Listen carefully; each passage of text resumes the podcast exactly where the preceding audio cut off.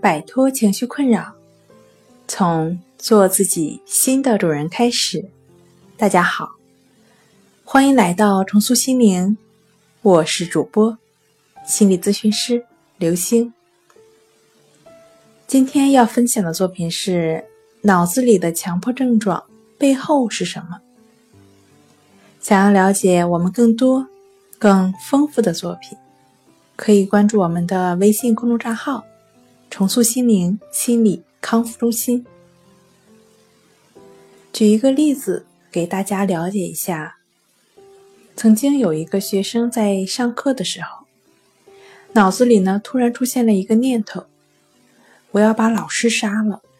这个念头使他非常害怕，他觉得自己不应该出现这样的念头，所以就不停的想为什么自己会出现这样的想法，因此。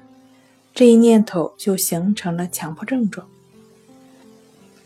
事后分析，这个强迫症状，这个学生之所以会出现这样的念头，是因为这个老师对学习要求十分严格，而学生本身呢是要求完美的孩子，所以产生了学习的压力。这个念头其实是学生潜意识对压力的一种发泄。好了。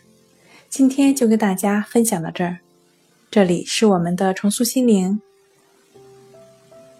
如果你有什么情绪方面的困扰，都可以在微信平台添加幺三六九三零幺七七五零幺三六九三零幺七七五零，即可与专业的咨询师对话。你的情绪，我来解决。那我们下期节目再见。